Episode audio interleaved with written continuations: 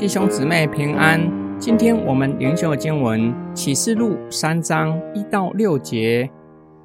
你要写信给在萨迪教会的使者说：那有神七灵和七星的这样说：我知道你的行为，你的名声，说你是活着的，其实你是死的。你要警醒，把那些生下来将要死的坚强起来。因为我见你的行为在我神面前是不完全的，所以你应当回想你是怎样领受、怎样听见的，应该遵守，也应该悔改。你若不警醒，我就要像贼来到一样。我什么时候来到你那里，你绝不能知道。然而萨迪，你还有几名是未曾玷污自己衣服的？他们要身穿白衣与我同行，因为他们是配得上的。得胜的也必这样身穿白衣。我绝不从生命册上涂抹他的名。我还要在我父和他的众天使面前承认他的名。圣灵向众教会所说的话，有耳的就应当听。基督表明他有神欺凌。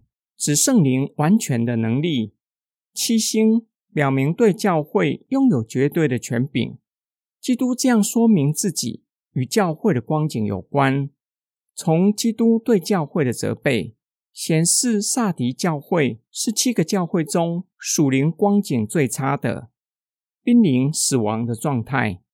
即便如此，基督并没有对他失去希望，极力想要将他抢救回来。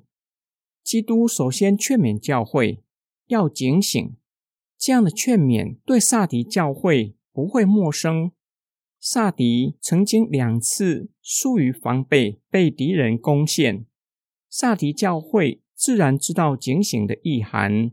由于疏于防备从世界而来的教训，让教会陷入空前的危机。第二个劝勉。要兼顾在他们生命中残存的信仰元素，例如信心和爱心，也包括教会中属灵生命微弱的、还不至于死亡的基督徒。他们在神面前的行为不完全。基督提供他们的药方，就是回想起初所领受的教训，且要遵守，并要向神悔改。教会若不警醒，在他们没有预备之下，基督忽然来到，他们就要受审判。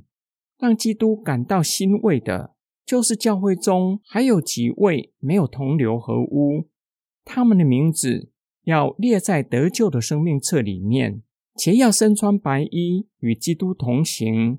指那样的人参与在得胜凯旋的行列。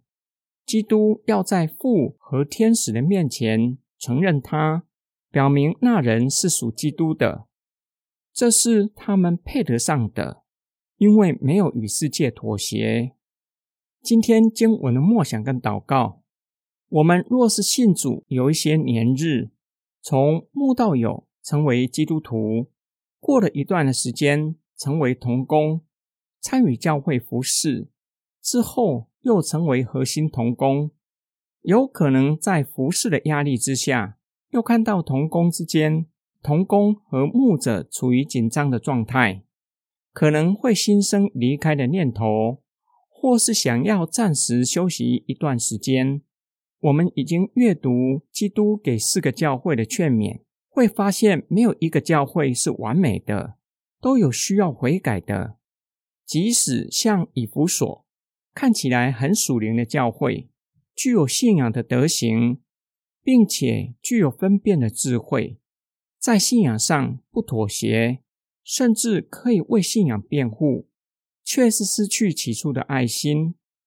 有人半开玩笑的说：“假如我们对自己的教会失望，千万不要离开，以为可以找到完美的教会，因为我们去了之后，那间教会就不再是完美的教会。”教会是蒙恩的罪人聚集的地方，有罪性还没有完全除去之前，与弟兄姐妹的关系是有可能紧张的。